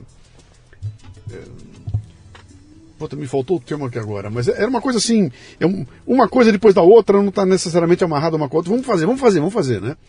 Uh, e se ela dá um pouquinho certo, de repente aparece uma injeção de dinheiro ali, tem um grande. entra um monte de dinheiro, e agora eu tenho que tomar uma decisão estratégica do que fazer com esse dinheiro, né? É nesse momento que você entra? Quando é que Sim. você entra aí? E, tem um, tem, esse é. perfil que eu te passei, é, é o perfil normal? É assim? Uma garotada a fim de fazer acontecer, né? Eu, eu acho que a indústria ganhou muita maturidade, assim, no, no, no, no Brasil, assim.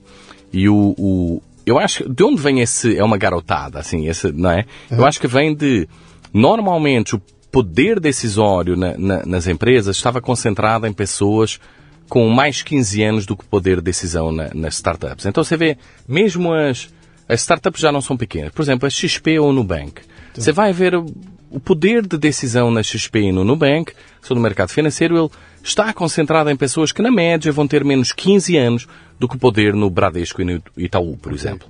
Tá, então, então acho que vem daí essa percepção. Mas a indústria ganhou muito. Então, é, é, lá em 2011, quando eu comecei a mexer com, com o bom negócio de startups, quando em 2015 eu fui para a Cato, já estava mais desenvolvida, que era uma outra startup. Em 2017 eu fui para o Quinto Andar, estava mais desenvolvida. E em 2021 estava muito desenvolvida. Então você diz assim, ah, mas, poxa, mas, mas mesmo assim ainda, ainda está cedo, ainda tem, tem, tem muita coisa para trazer maturidade para a indústria de, de venture capital e de, de, de, de startups no Brasil, mas muito, foram dados muitos passos, assim, isso é, isso é inegável, assim. Então, o nosso perfil de cliente é isso, é uma startup que ela quer crescer com capital de risco. Ela quer crescer com venture capital. O que, que é isso? Quer dizer que você está comprando tempo com capital. Quer dizer que você está preferindo levantar rodadas de equity para uhum. acelerar um crescimento orgânico. Então isso é muito importante, porque isso traz todo um mindset e uma forma de fazer diferente. Uma startup que não quer do, do levantar rodadas de equity para crescer, esse é o caminho normal de fazer uma empresa, se você pensar. Uhum. Talvez 99% das empresas cresçam assim. A minha empresa não tem venture capital e é uma empresa normal para crescer. Mas elas não podem ser clientes da jogo. Então a jogo está aqui para atender essas startups que têm essa pressão. Elas estão, elas estão jogando um jogo que é o outro. O jogo que elas estão jogando é um jogo assim. Eu estou arbitrando no tempo ao custo do capital. eu estou achando que vale a pena eu acelerar, vender você, parte sim. da minha empresa em torno de capital para acelerar esse crescimento sim. e que nesse diferencial eu ganho no valuation da empresa. Uhum. Isso são as histórias de quintos andares, isso são as histórias de Loft, isso é a história de Nubank, isso é a história da XP, uhum. talvez não no início, mas um pouco depois. Isso é a história do Neon, PicPay, essas empresas. Uhum. E depois, em qual momento dessas empresas que nós atuamos? Atuamos depois de rodada seed e depois do A-Round. Porque é exatamente quando Sabe aquela máxima assim, o que te trouxe até aqui não é o que te vai levar daqui para a frente? Sim. É isso que acontece nessas duas rodadas. Tudo que a startup aprendeu nos primeiros dois anos sobre growth, pouco será necessário nesse momento. Uhum.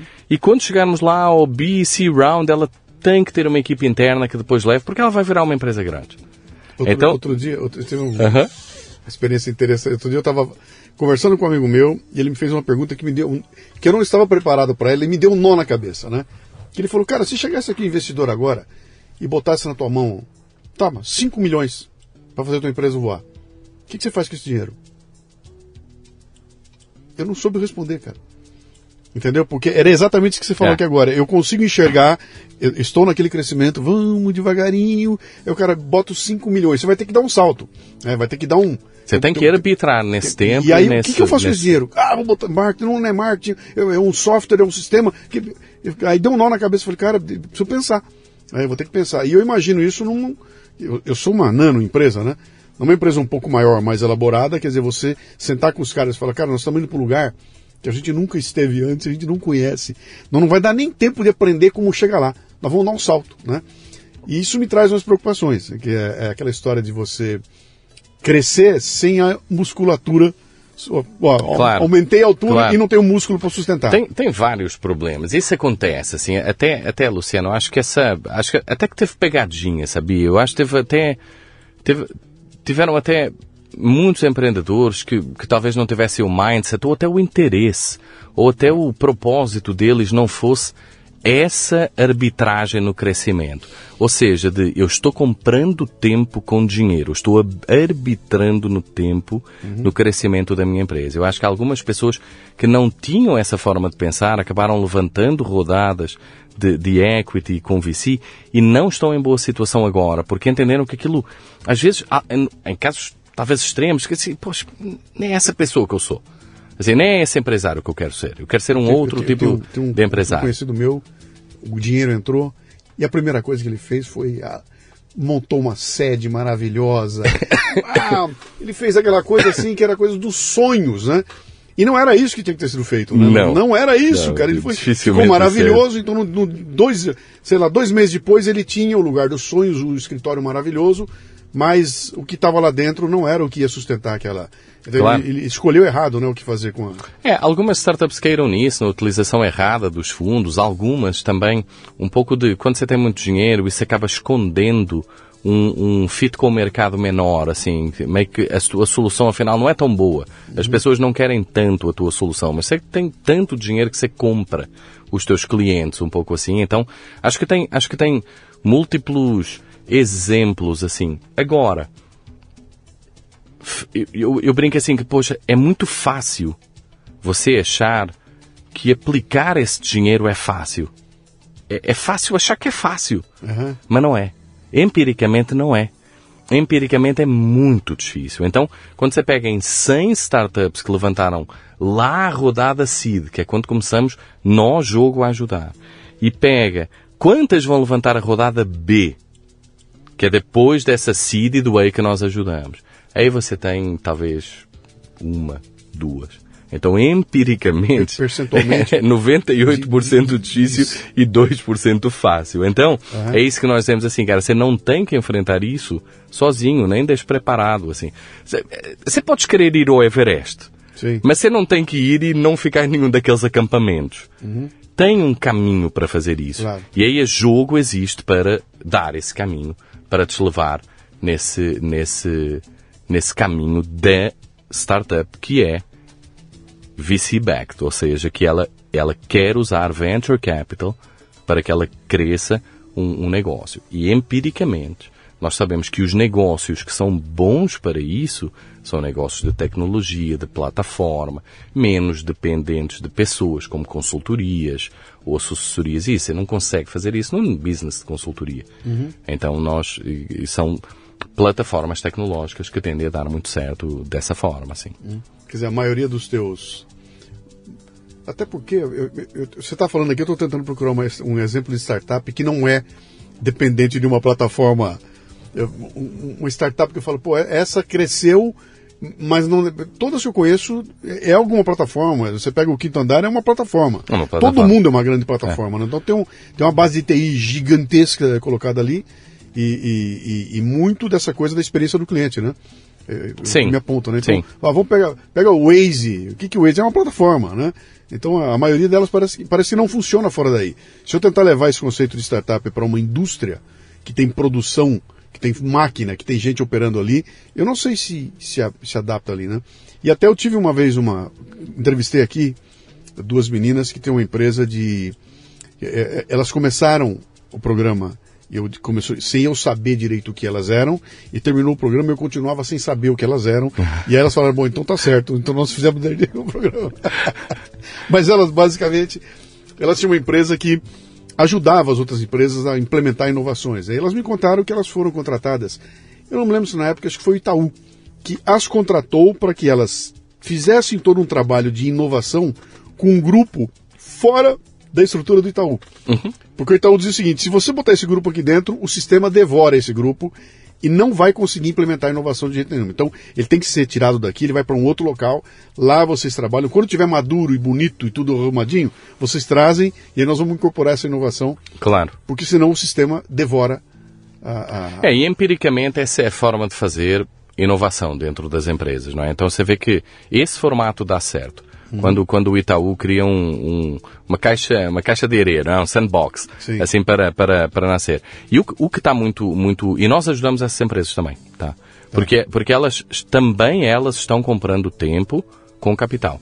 Só que o capital, nesse caso, ele não tem origem num fundo de venture capital, uhum. ele tem origem matriz, direta ou indireta num fundo de corporate venture capital. Isso está aumentando muito no Brasil. Então são fundos de capital de risco, fundos de venture capital, mas que são propriedades de empresas. A Visa tem, a Vivo tem um, a Sinqia tem um.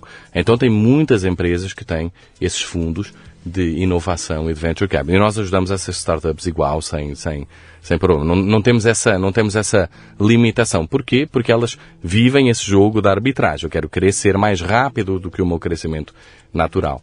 E você estava falando desse crescer sem musculatura. Às vezes eu acho que isso faz parte, assim, um pouco. Lembra lá atrás que eu te disse assim, cara, filho único, criado é. pela avó, não vai trabalhar em startup. É isso. Por quê? Porque quando você compra uma peça de roupa para um adulto, ela dura 10 anos. E, e, imagina que uma peça de roupa, ela é uma solução para um problema. Em startup é como uma criança ou um adolescente. Ela dura 3 meses, 6 meses, às vezes um ano. Mas, mas se você tentar comprar um sapato perfeito para o teu filho de 2 anos, para, para funcionar 5 anos, isso é impossível. Uhum. Por quê? Porque ele vai crescer. Então, é, é, um pouco isso que nós, nós fazemos, assim, pô, você está nesse crescimento, eu vou te levar até o próximo, eu vou te levar até o próximo. Então eu tento, em seis meses, te ajudar a crescer 18, e depois seis meses te ajudar a crescer 18. Porque em dois estirões desses, tipicamente dois, três estirões desses, as startups chegam lá no C, D round e elas viram empresas grandes e dali para frente elas têm que, é como um jovem. O jovem já, já, ele já não vai crescer em altura, sim, sim. ele vai ganhar musculatura, às vezes ganhar um pouco de barriga, às vezes é. perde cabelo, tudo, né? Brincando aqui, mas ele já não vai crescer em altura, o pé já não vai crescer, então é isso que nós tentamos fazer. Então, essa, nós não atuamos no bebê, bebê, bebê que não sabe andar, aquela que, que é meio que angel round, uhum. aquele pré-seed é aquela criança de dois anos que também não consegue, mas quando vai no seed round, que já tem o produto, já tem esse fit com o mercado e começa a investir para crescer, para acelerar esse crescimento e de fazer em três anos uhum. o que normalmente aconteceria em décadas, aí nós entramos e ajudamos porque a equipa é despreparada, assim, é, tipo, não, o que me trouxe até aqui não te vai levar daqui para frente. Alguém que investiu em, em Google não propriamente sabe investir em Globo, ou alguém que investiu 3 eh, mil reais por mês em meta não vai investir 3 milhões de reais por mês em meta se não for preparado para isso. E é para esse desafio que nós tentamos eh, preparar um pouco assim. Qual é o, qual é o, qual é o erro que esses teus, teus olha para os teus clientes, teus clientes e uhum. outros que você vê no mercado aí, né? Se você pudesse elencar aí, sabe, três erros que esse pessoal comete e que acabam uh, fazendo com que aquele número que você me deu, 98% das fique no caminho, né? Das 100 que você trabalhava, só duas conseguiram passar para uma outra fase lá, né? O que que mata esses caras no meio do caminho? O que que é? É imaturidade? O que que é? Não, falando tecnicamente, assim, não é? De erros técnicos, assim. Acho que tem três grandes erros técnicos. vamos lá pensar. um deles é se apaixonar pela solução e não pelo problema. Então, quando a startup começa, ela tende a atender inovadores. Ela tende a atender algum nicho que se interessou por aquilo, pessoas, pessoas ultra tolerantes ao erro, assim, a, a, tudo. Mas quando ela começa nesse seed round, quando ela vai para o mercado a sério, ela começa a enfrentar os clientes normais, assim. Ah, eu sou o primeiro cliente de um banco digital, aí demora, não funciona, dá aquilo, mas aquilo não funciona. Tá bom, mas quando ele começa a ir para pessoas normais, assim, brincando, quando começa a ir para a massa Sim. da população, você tem que funcionar. Sim. E então, nesse momento, você tem que crescer tá, o teu entendimento da tua proposta de valor. Você está dizendo para mim que o, early adopter tem paciência, né? É o cara que Exatamente, ele, ele tem muita sabe, paciência. Ele sabe que é o começo. O early majority não. Sim. O early majority não. Então esse tá. Crossing the Chasm, não é? Que é o, que é o livro uhum. de, de, de, ultrapassar, pular o abismo. Sim. E é muito importante. E é muito importante você entender o que, que você pode fazer nesse momento. E aí nós ajudamos muito a entender assim, cara, qual é a proposta de valor para esse segmento. Uhum. Então, imagina PropTech, é um, é um segmento que eu conheço lá do quinto andar, da OLX também. As necessidades de alguém que compra um apartamento, um, um, um casal jovem de 25 anos de idade, são totalmente diferentes das necessidades de alguém que compra um apartamento de 60 anos de idade. Uhum. Então você tem que começar a entender muito mais a, a, sério o teu público e entender, porque às vezes os sinais do product market fit lá atrás, no early majority, no, no early, nos early adopters, começam a não ficar tão claros e, e você começa a precisar de explicar eles muito melhor lá na frente. Segundo, segundo erro muito, muito grande é não virar a empresa para growth. Então, assim, eu, eu costumo dizer, primeiro dois anos, três anos da startup growth é irrelevante. Está ali montando produto, é um desafio técnico. Mas nos dois anos seguintes, todo mundo devia pensar em growth. Crescimento. Crescimento. Crescer. Como é que eu cresço? Como é que eu passo de um cliente para, para 10, 10 para 100, de 100 para 1000, de 1000 para 10 milhões? E esse foco, ele vai exigir um nível de robustez do teu planejamento muito melhor. Então aquilo que você falou assim, pô, do planejamento de 5 anos, saber tudo. Você diz assim, poxa, mas João, não é meio bobo falar em planejamento comercial, excelência comercial em startup? Não. Porque quando você planeja, você erra menos. Você sabe que você vai errar. Uhum. Não é exatamente aquele número. Sim. Mas quando você planeja na equipe, você traz para, para toda a equipe da startup um pensamento muito mais de, de planejar, de responsabilidade. Poxa, se eu não crescer, aquele analista comercial fica ocioso. Se eu crescer do dia para a noite, triplicar em três dias a campanha e não avisar que eu vou fazer isso, uhum. chega um montão de leads, o cara não consegue atender e perdemos esse negócio. Então, essa responsabilidade que é um pouco de todo mundo consciência de que não, não é tão pequeno aqui. O trabalho que aqui produto faz já não, já não só impacta aqui produto. E eu ouço essas histórias diariamente, assim, poxa, mudaram o site e nem me avisaram. Sim. Caiu a minha conversão. Aí o marketing trouxe 30 mil clientes porque fez uma ação com alguma parceria. Poxa, não, não consegui atender, eu atendo 30. Como é que eu vou atender 30 mil? Entendeu? Então esse é um segundo erro, assim, muito comum. E nós ajudamos muito a equilibrar isso. Tem um terceiro erro, que é essa... É fácil investir mais. É fácil? Investir mais. Investir Gastar mais. dinheiro é fácil. Dinheiro, sim. E, e muito dinheiro se perde nisso. Então, assim, é aquilo que eu te falei, assim, Luciano, poxa, qual a chance de um, de um cara que aprendeu tudo por ele e que gerenciou 30 mil reais por mês gerenciar 3 milhões sem estragar muito? É, é zero. Assim, entre nós, assim, isso não vai acontecer. Então a jogo tenta ajudar a preparar essas pessoas e a que esse movimento aconteça sem risco ou com menos risco. Acho que é, acho que é mais, mais, mais é, é, reduzir o risco de dizer sem risco não existe, muito menos numa startup, todos erramos e a jogo também, mas nós já passamos por isso, nós fizemos isso 100 vezes. Então se eu fiz isso 100 vezes, eu vou te ajudar a fazer isso. E por último, acho que você falou três, vou colocar quatro. Contar a tua história. Uhum. Isso é incrível, não é? a quantidade de startups que não conta bem o que faz, que não consegue contar a história de uma forma simples. Assim, eu, eu, eu brinco que, poxa, você devia ter uma narrativa que um homem das cavernas entenda. Sim. Assim, se você não souber explicar o que você faz para uma criança de 5 anos, esquece, porque esse early majority, ele não aceita você. Ele não tem paciência. Ele, ele tem que estar claro. É, tem que estar claro e Se a tua narrativa não é clara, ela simplesmente estraga o dia das pessoas. Você, você já teve aquela sensação assim, poxa, eu estou cansado, quinta-feira, final do dia, eu estou cansado e eu estou aqui vendo alguma coisa complicada. Eu vou embora. Eu não vou ver. Então, assim, se eu cair numa landing page que não explica bem o que eu faço, isso obriga o meu, o meu usuário a gastar um trilhão de calorias para tentar entender o que é que eu faço. O usuário não devia ter que pensar tudo isso, eu devia comunicar com ele de uma forma simples e clara para que ele entendesse essa necessidade. Uhum. E aí nós trabalhamos, e esse é um erro muito comum também, porque como as startups começam por um desafio técnico, quais startups chegam lá a essa rodada C e a rodada A? É um mecanismo de seleção natural. Chega quem o quê? Quem é muito focado, uhum. quem é muito técnico.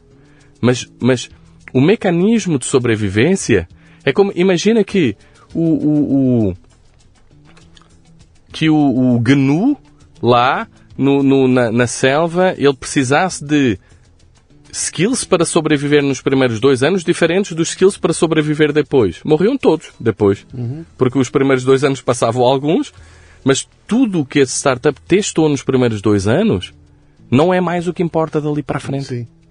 E elas não estão preparadas para isso. E é muito fácil ser arrogante um pouco. É muito fácil e, e achar que não precisa de ajuda. Mas sempre que eu falo, especialmente com investidores ou empreendedores mais experientes, empreendedores de segunda, de terceira vez, eles adoram o jogo. Porque já sabem, hum, primeira vez que eu fiz assim, bati tanto com a cabeça sem precisar, que eu acho que eu vou chamar logo eles, que me vão ajudar a fazer isso. Você está falando uma coisa interessante, a impressão que eu tenho é que quem te traz até esse primeiro patamar são as exatas, né? E que vai te levar para cima são as humanas.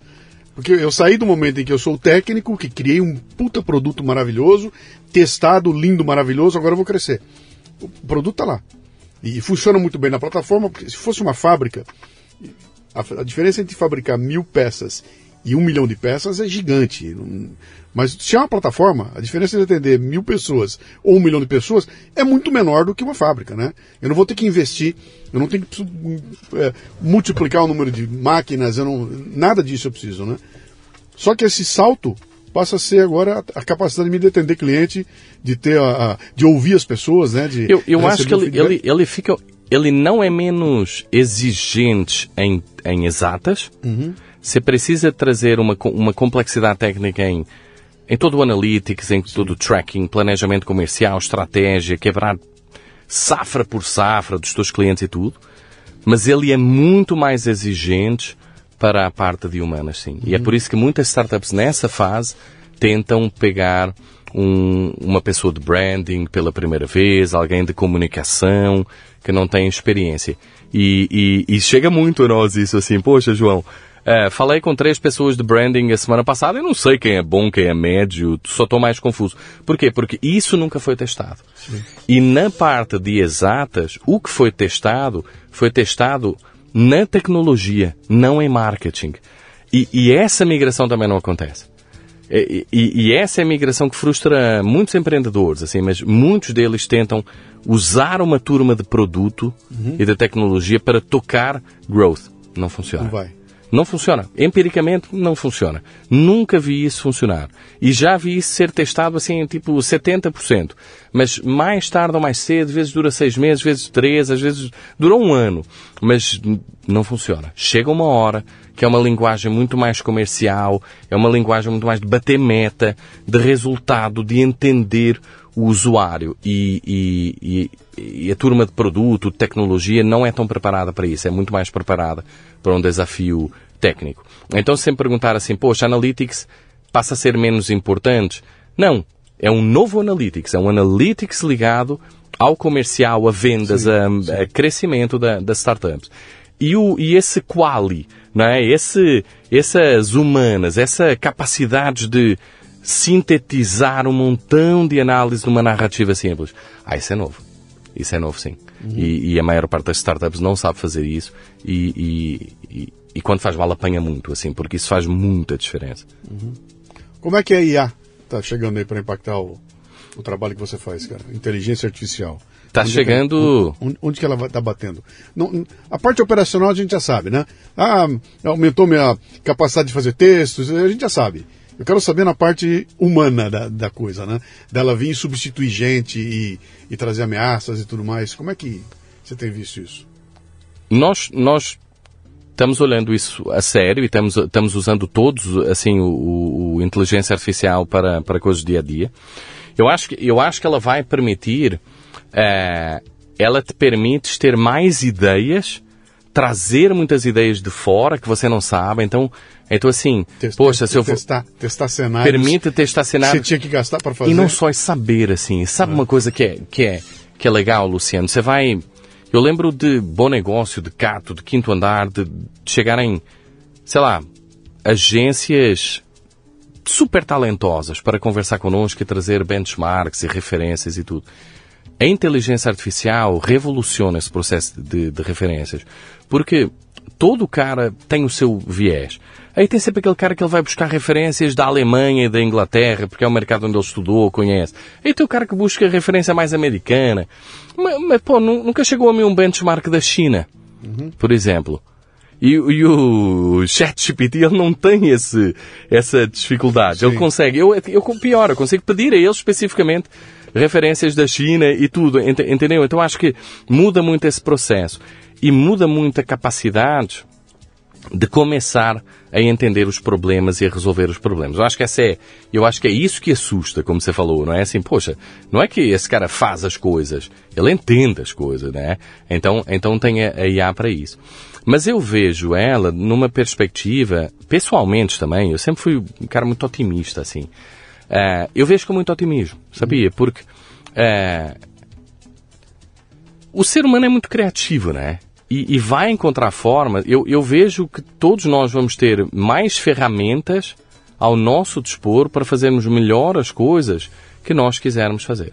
E sempre existiram pessoas com mais disposição, mais, a, mais ímpeto e, e, empreendedor, mais ímpeto criativo. E sempre existiram pessoas com menos ímpeto, que querem, sei lá, sempre tem aquelas pessoas que leem um livro à noite e tem aquelas que ficam amarradas a ver alguma coisa. Umas, umas gostam de, de buscar por elas, outras gostam que a solução venha feita. E todos somos assim.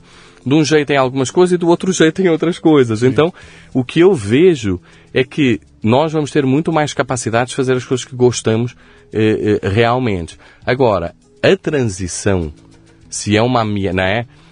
O processo de transição depende, muitas vezes, a nivelamento de recursos, distribuição de renda, a, a regras para usar, depende de um processo de decisão, algumas vezes político. E ele tende a ter uma latência muito grande, uhum. que é a primeira coisa do processo de decisão político. Ele tende a ser com viés da maioria também. Sim e ele tende a, a, a ser incompleto e, e, pouco assertivo. Então você vê que eh, a latência, assim, até que isso chega a Brasília para começar a decidir, demora dois anos. Eles só viram um problema dois anos depois de ser um problema. Aí, claro que tem um viés pela maioria e, e, e meio que em muitos problemas tudo ok com isso, em muitos outros não, não é? Então a maioria às vezes é um problema para outros problemas. E também, às vezes a solução é incompleta e a iteração. Por quê? Porque são 200 milhões de pessoas no Brasil, pensando aqui no Brasil. Então, como é que Brasília está perto de 200 milhões de pessoas? É um sistema de muitas camadas uhum. até chegar lá a essa decisão. E, e isso assusta mais. Porque a velocidade da tecnologia tende a ser muito rápida. Sim. O Pix entrou, Pix, um exemplo governamental maravilhoso. Sim. Tecnologia brasileira dominando o mundo. E em um ano ele assim ultrapassou tudo. E, e, e, não tem. Não, não teria nem como fazer uma decisão política em relação ao Pix nesse um ano. Uhum. Agora que, que não é que está tendo muita coisa de Pix, de cobra pelo Pix ou não cobra pelo Pix. Mas a mesma coisa com o WhatsApp. Uhum. O WhatsApp chegou e voou. A mesma coisa com muita tecnologia.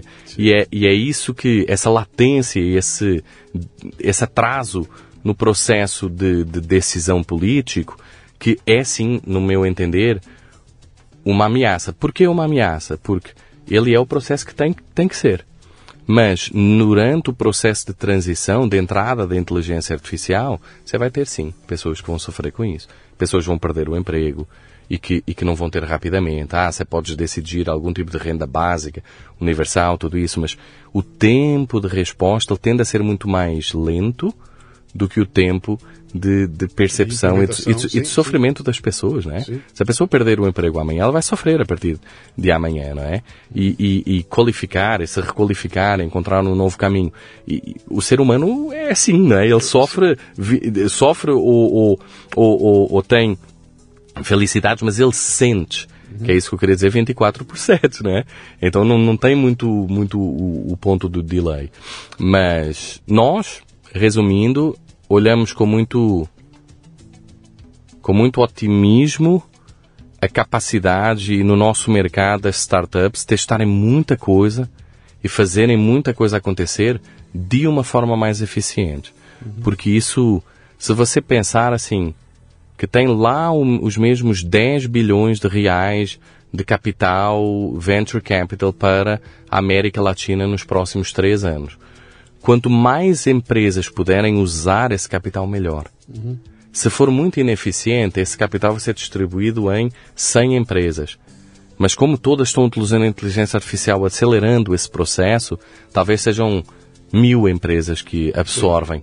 Sim. Sim. Então isso é bom, porque são, são muito mais startups ah, para resolver problemas concretos. E a chance assim. de no meio das mil aparecer um Waze da vida?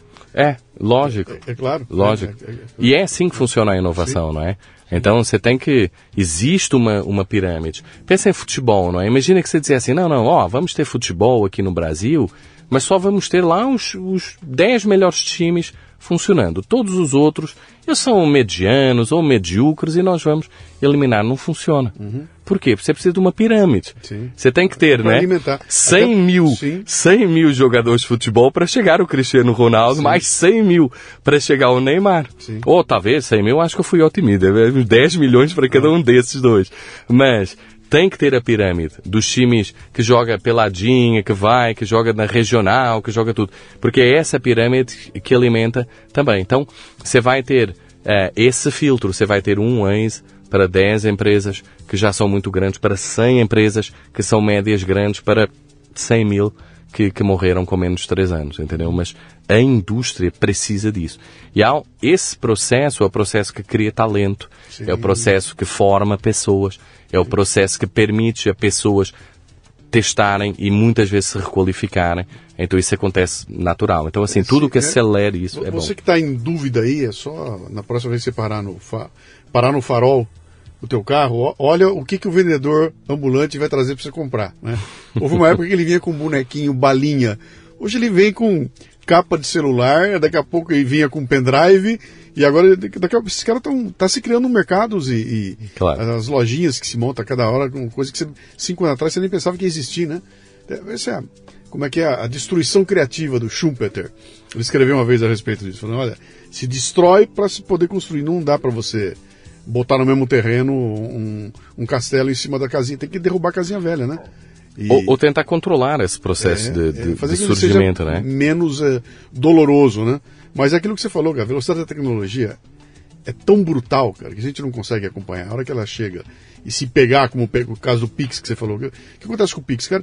Ele resolve um problema tão grande que ele é incontrolável, cara. E tão o, bem. O Uber. Não só tão grande, tão bem, né? O, Uber, olha o Uber. Resolve um problema tão grande que você não consegue parar com aquilo, né? O próprio usuário define que aquilo vai continuar e não tem, e não tem jeito. Cara, bem legal, cara. Grande, grande, grande conversa aqui. Acho que tem um tem um mundo brilhante pela frente aí, cara. Eu, tô vendo, eu, eu, outro dia eu falei também, eu falei, cara, eu tenho o privilégio de estar vivendo toda essa transição, né? Eu, eu, eu, passei por toda a transição tecnológica. Eu comecei a trabalhar sem computador, passei por tudo no meio do caminho, estou chegando agora na IA E tô usando como uma trans... Então, cara, é um, é um, é um brilho que, a- que a humanidade nunca assistiu, né, cara? Acho que nessa, Claro. cada vez mais rápido, né? Ah, quem quiser entrar em contato com a Jogo Isso. e saber como é que funciona, conhecer vocês, como é que chega lá? Ah, fácil. Acho que nós va- vai nos encontrar nas redes sociais, especialmente no, no LinkedIn, eh, a mim, João Gonçalves, ou a Jogo Growth Experts. eh, Jogo Growth experts. Exports. Isso. Isso aí, tá. E, e o nosso site também, que é jogo.company, é, é, é fácil de encontrar. E, e vai ser um prazer trocar uma ideia, e entender o desejo. Nós sempre começamos assim, sabia? Então, assim, poxa, é, me conta um pouco de quem é você e de onde você está nesse caminho do empreendedorismo. Assim, ah, olha, nós temos a startup, levantamos dinheiro lá atrás, ou não levantamos dinheiro, ou vamos, ou estamos nessa rodada, o nosso desafio é esse. Então, sempre começamos eh, entendendo o desafio agora, porque eh, é isso assim da criança de 5, 6 anos. Ela tem um desafio agora, você tem que levar até o próximo, você tem que resolver eh, a, a vida assim no imediato e mais problemas surgirão, assim, não, Mas isso não, tem dúvida. dúvida, né? Startup é assim mesmo. Ah, e você está num mercado maravilhoso, porque o que mais, o que mais tem aí é, é- aqui no Brasil, então é empreendedor querendo fazer é, crescer e, acontecer. Cara, obrigado pela visita. Espero Obrigado. que você tenha curtido o papo aí. Vamos Curti ver. muito, curti muito. Vamos Obrigado pelo convite, assim, foi um prazer. Um abraço. Muito bem, termina aqui mais um Leadercast. A transcrição deste programa você encontra no leadercast.com.br. Você ouviu o Leadercast com Luciano Pires. Mais uma isca intelectual do Café Brasil. Acompanhe os programas pelo portal cafebrasil.com.br.